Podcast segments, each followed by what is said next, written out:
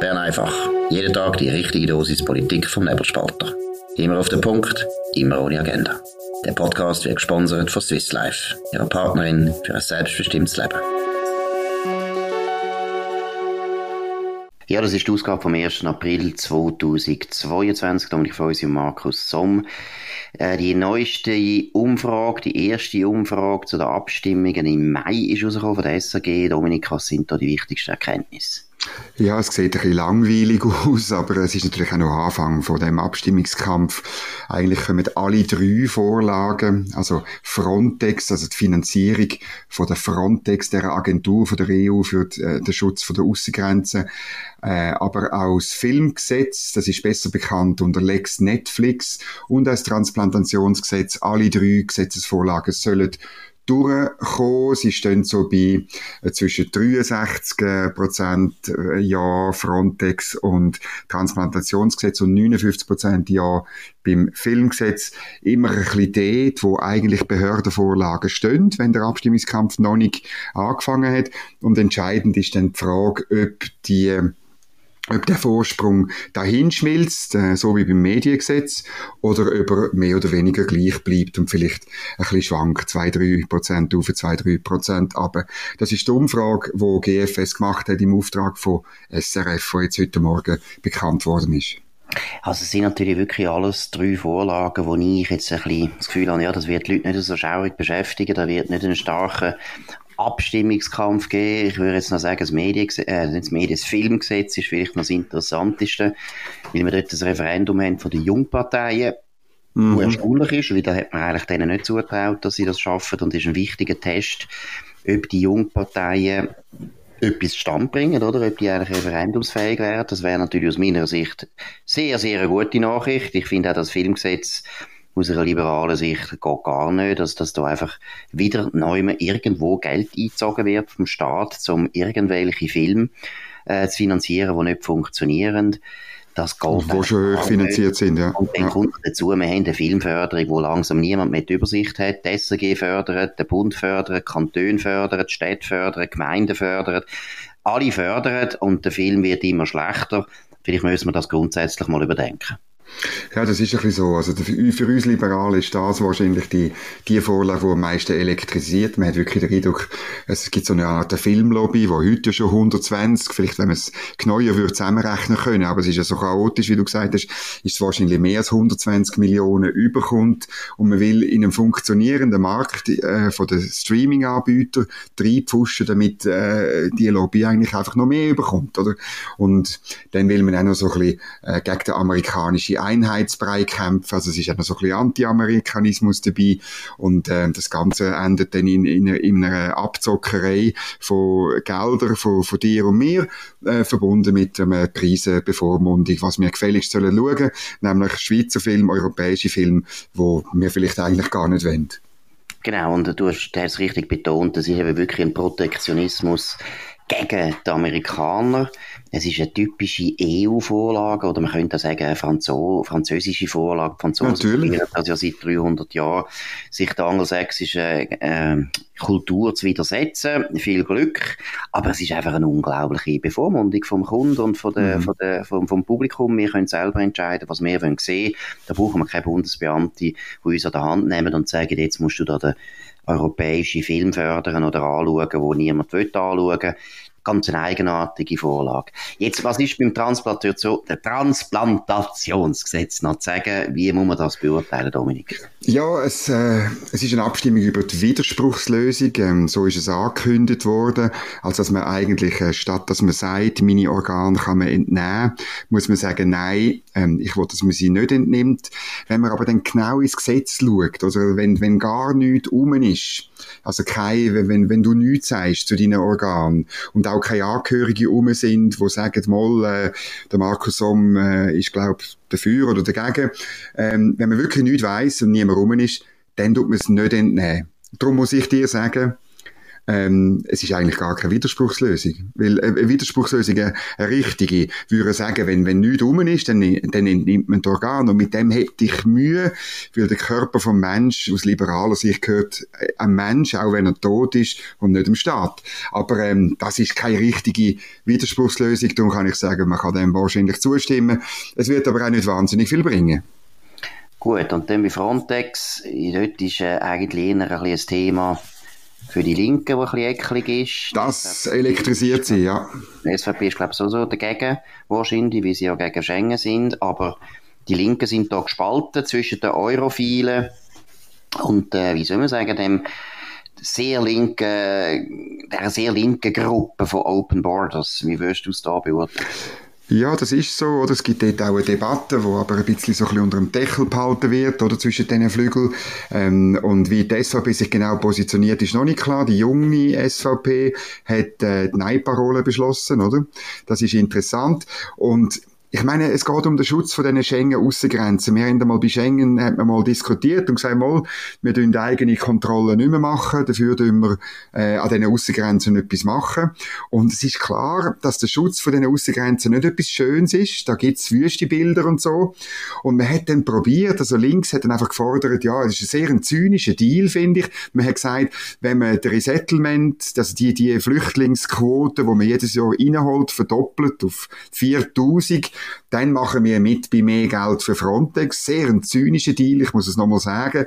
Und ähm, weil man das dann nicht bewilligt hat, äh, machen wir jetzt ein Referendum dagegen. Und das finde ich schon sehr, sehr komisch. Es ist richtig, dass dort ziemlich sicher nicht alles wunderbar genau nach Buch läuft. Aber es ist auch richtig, dass die Aussengrenzen der EU geschützt werden, wenn die Länder das nicht mehr machen. Absolut, das ist im Prinzip ein Zwang, wo man sich äh, eingehandelt hat, indem dass man Schengen zugestimmt hat, wo ja besprochen worden ist. Schengen tut Sicherheit erhöhen. Ist in dem Sinn, wenn man die Migrationspolitik anschaut, natürlich überhaupt nicht der Fall gewesen. Bei der Kriminalität, glaube ich, ist es nicht so eindeutig.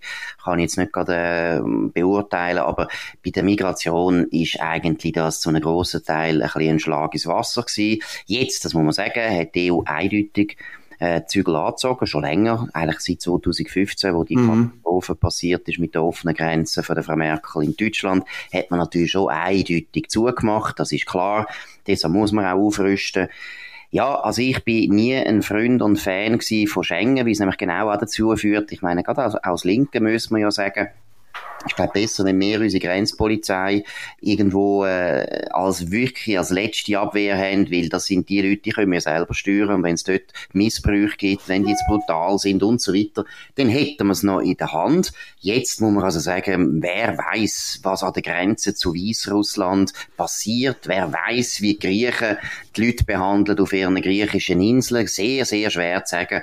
Und da tut man eben so ein bisschen mit Krokodilstränen, tut man dann zuerst sagen, ja, Schengen finden wir gut, ich rede jetzt von der Linken, und nachher wird man dann gleich die Grenzen wieder nicht schützen.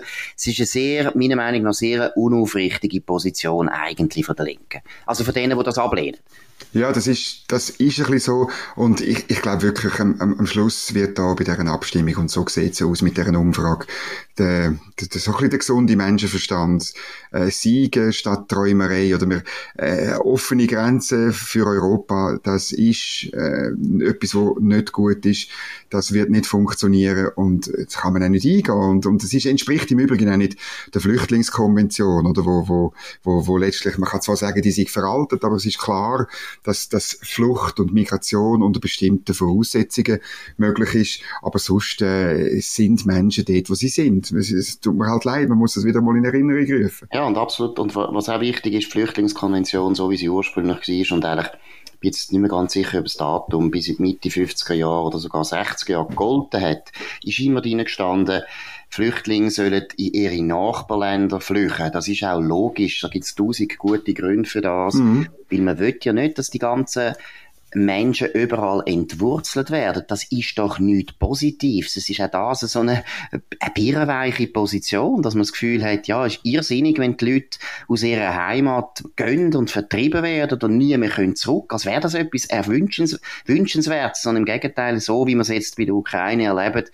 dunkel mich, das ist der Normalfall. Für diese Fälle hat man auch die Flüchtlingskonvention nach dem Zweiten Weltkrieg geschaffen wo man eben betont hat, in die Nachbarländer sollen Flüchtlinge gehen und deshalb ist es auch richtig, dass wir ukrainische Flüchtlinge aufnehmen, ist auch richtig, dass wir da keine Grenzen setzen, es ist richtig, dass wir keine Zahl nennen, das ist alles richtig, genauso wie es falsch war, zu sagen, ja, Afghanen können einfach 10'000 Mal kommen, pauschal, und dann schauen wir, ob der Cedric Wermuth Platz hat in seiner Wege in Zofingen, das ist einfach nicht seriös. Jetzt ja. ja, wegen Flüchten ins, ins Nachbarland. Ich meine, du hast heute äh, eine Geschichte geschrieben, dass äh, das Feldlin zur Schweiz will. Ja, ob es jetzt wirklich, wirklich zu der Schweiz wollen, da müssen wir jetzt noch aufpassen. Ähm, wir, wir haben aus sehr guten Quellen erfahren, dass die italienische Regierung mit dem Bundesrat verhandelt über den Verkauf vom Veltlin. Wie viele Leute natürlich wissen, Italien ist äh, sehr, sehr, sehr hoch verschuldet und hat Probleme, die Schulden zu bedienen, vor allem, wenn die Europäische Zentralbank jetzt dann sollte mal Zinsen erhöhen, mit dem rechnet man eigentlich, weil die Inflation nimmt eigentlich immer mehr zu in Europa. Und da gibt es anscheinend ein Gespräch in Como haben die stattgefunden, wo die Italiener der Schweizer angeboten haben, das Veltlin zu verkaufen für 75 Milliarden Franken. Das ist ein unglaublicher Betrag.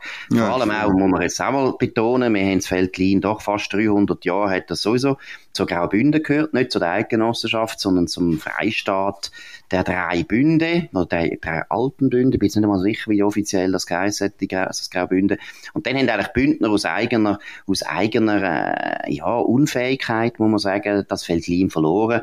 Sie haben nämlich nicht wollen akzeptieren, dass die Untertanen vom Veltlin, das sind Untertanen gewesen, so wie die Aargauer oder Thurgauer und so weiter, dass die die gleichen Rechte bekommen wie die normalen Bündner. Und dann haben die Veltliner gefunden, ja gut, dann gehen wir halt. Und sind dann da in die sogenannte Cisalpinische Republik. Zum Napoleon. Genau.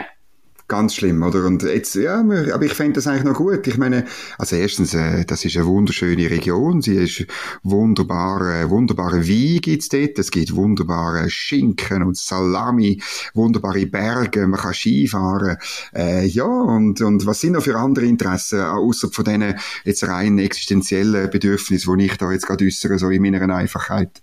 Gut, ich würde sagen, das Feldlin, da muss ich jetzt einfach, äh, vielleicht tönt das jetzt ein bisschen unbescheiden als Schweizer, aber ich glaube, das Feldlin wäre bei uns viel besser aufgehoben. Ah, gut. Rom ist weit weg vom Feldlin. Das Feldlin ist ein alpines Gebiet, so wie wir sehr viel von diesen Gebieten haben und wir wissen eigentlich, wie man erstens solche Gebiete gut kann verwalten, nämlich sehr föderalistisch und dezentral. Das heisst, Feldliner hätten nachher wirklich viel mehr Autonomie dort sicher. Sie könnten ihre eigenen Gesetze machen. Ich wäre auch dafür, dass es ein Kanton wird und nicht Graubünden zuteilt wird. Sondern ja, als Strafe gegenüber die bösen Bündner ja, von damals, oder? Ich ja. kann man sogar den Bündner kann noch Engadin wegnehmen. Weil, äh, einfach damit aus Strafe, wie sie da so schöne Gegend einfach verloren haben. Gut, nein, muss ich aufpassen, da kommen Probleme über. Wir sind zu häufig in der Ferien. Also ich finde auch. Muss ich ein bisschen aufpassen. Nein, aber was eben auch wirklich in meiner Meinung nach ein origineller Gedanke wäre, ich finde, es sollten viele Länder sich langsam ein bisschen überlegen, welche Territorien brauchen es wirklich. Und vor allem sind sie in der Lage, es kommt mir so ein bisschen vor wie bei Unternehmen. Oder es gibt ja mal Unternehmen, die dann irgendwann mal eine Abteilung verkaufen, weil sie selber merken, wir sind gar nicht in der Lage, die Abteilung zum äh, Blühen bringen. Vielleicht ein neuer Besitzer hat mehr Glück. Ich glaube, beim Feldlin wäre das auch so.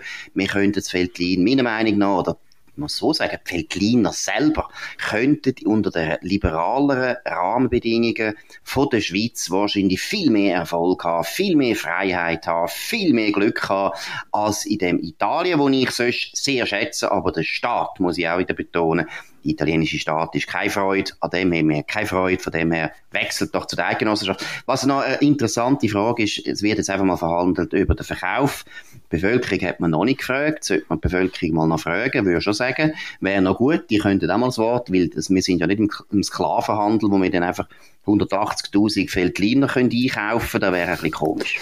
Ja, aber ich glaube, also es hat ja mal so, so Befragungen gegeben, mindestens äh, ähm, in anderen Regionen kann ich mich gut erinnern, sei es im Elsass, glaube ich, wenn es mir recht ist, in Süddeutschland oder in Vorarlberg. In Vorarlberg hat es auch mal eine Abstimmung gegeben, 1919.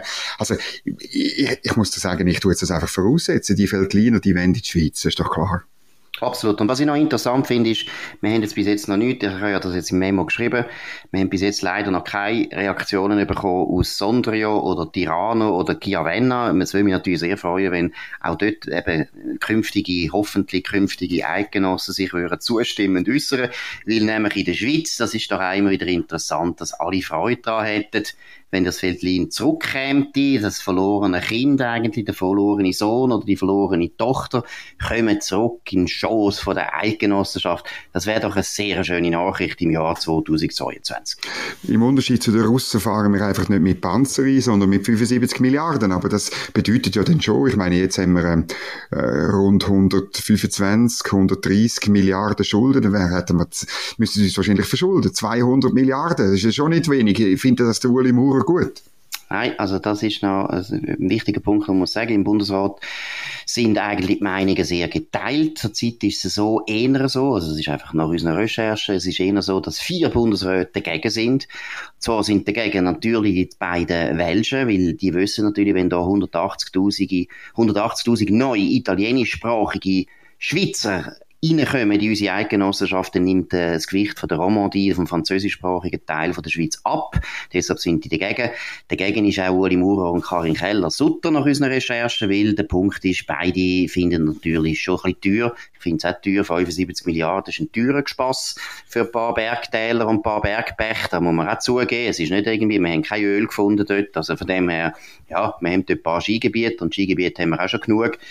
Aber äh, Interessant ist doch die Leute, die dafür sind. Erstens ist klar, Viola Amherd als Walliserin hofft natürlich auf einen weiteren Bergkanton. Das ist schon die Alpen-OPEC, die da stärker werden wird. Das verstehe Jawohl. ich. Zweitens, das finde ich lustig, Simonetta Sommaruga, wo eben ihre Familie Sommaruga sagt, der Name, eigentlich ursprünglich aus dem Tessin kommt. Sie hat auch Bürgerrat Lugano. Sie gilt ein bisschen als Highway äh, Latinerin. Sie redet auch Italienisch. Ja, sie redet auch gut Italienisch. Also sie würde das gern haben, das Veltlin. Und was auch interessant, also nein, das ist eben nicht interessant, Ignazio Cassis, äh, der will das sowieso. Wobei eben, ich finde es interessant, weil der Cassis, also seine Eltern sind ja eigentlich Italiener gewesen mhm. und sind eingewandert in die Schweiz. Aber da sieht man eben, wie schnell in der Schweiz einfach die Leute sofort eingeschwitzert, eingeschwitzert werden. Das würde nämlich auch mit den Veltliner passieren. Die wären innerhalb von kürzester Zeit absolut überzeugte, begeisterte Schweizer. Auch deshalb, äh, glaube ich, man müsse das schon empfehlen.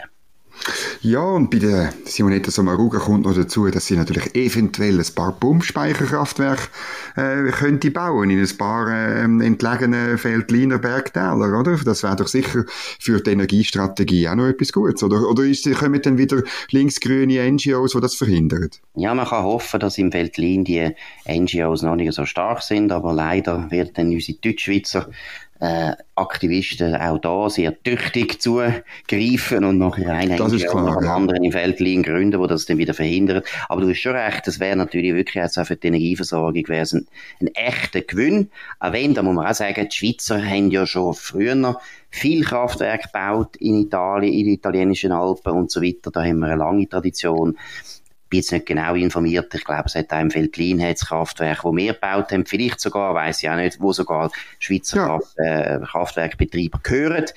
Aber wie gesagt, am Schluss ist es einfach meiner Meinung nach eine sehr schöne Gegend, wo einfach gut wird zur Schweiz passen. Es gibt auch noch andere Gegenden, wo man würden gern kaufen. Man muss aber dann ein bisschen vorsichtiger sein. Es gibt Länder, die halt noch besser unterwegs sind. Österreich ist halt ein tüchtiges Land, deshalb Vorarlberg können wir wahrscheinlich nicht mehr kaufen. Das ist vorbei. Aber schauen wir mal weiter. Ja, ich finde auch, also so ein bisschen, das wäre ein bisschen die Neuauflage von der Hunter-Strategie, aber mit der öffentlichen Hand, oder Hunter-Strategie von der Swissair vor 25 Jahren. Ist aber nicht gut ausgegangen. Nein, das ist gar nicht gut ausgekommen. Wir wollen jetzt da nicht einen zweiten einen zweiten Bankrott haben von der Schweiz dann nachher. Das sind wir nachher Deutsche am Schluss. ja, und wir irgendwie Katalonien noch einkaufen und vielleicht Sardinien. Belgien, oder? Das ist ganz schlimm. Belgien will ich wirklich nicht. Nein, da habe ich Nein, wenn man ich auch nicht. Nein, das ist, das ist ein grosses Puff und dann das, vor allem Brüssel will ich nicht. Selbstverständlich, das gibt uns nur Schwierigkeiten. Aber, Nein, aber wir schauen mal weiter. Das war es gewesen. Bern einfach am 1. April 2022. Danke für die Aufmerksamkeit. Wir wünschen ein sehr gutes und fröhliches Wochenende, trotz dem katastrophalen Wetter. Übrigens auch das ein Grund natürlich, es ist klein, muss man auch immer sagen, das Wetter ist sau gut. Das war Dominik Feusi und Markus Somm. Wir hören uns wieder am Montag auf dem gleichen Kanal, zur gleichen Zeit. Äh, ihr könnt uns abonnieren, solltet uns abonnieren auf nebelspalter.ch, Apple Podcasts oder Spotify. Danke für die Aufmerksamkeit und bis bald. Das war Bern einfach, immer auf den Punkt, immer ohne Agenda. Gesponsert von Swiss Life, ihrer Partnerin für ein selbstbestimmtes Leben.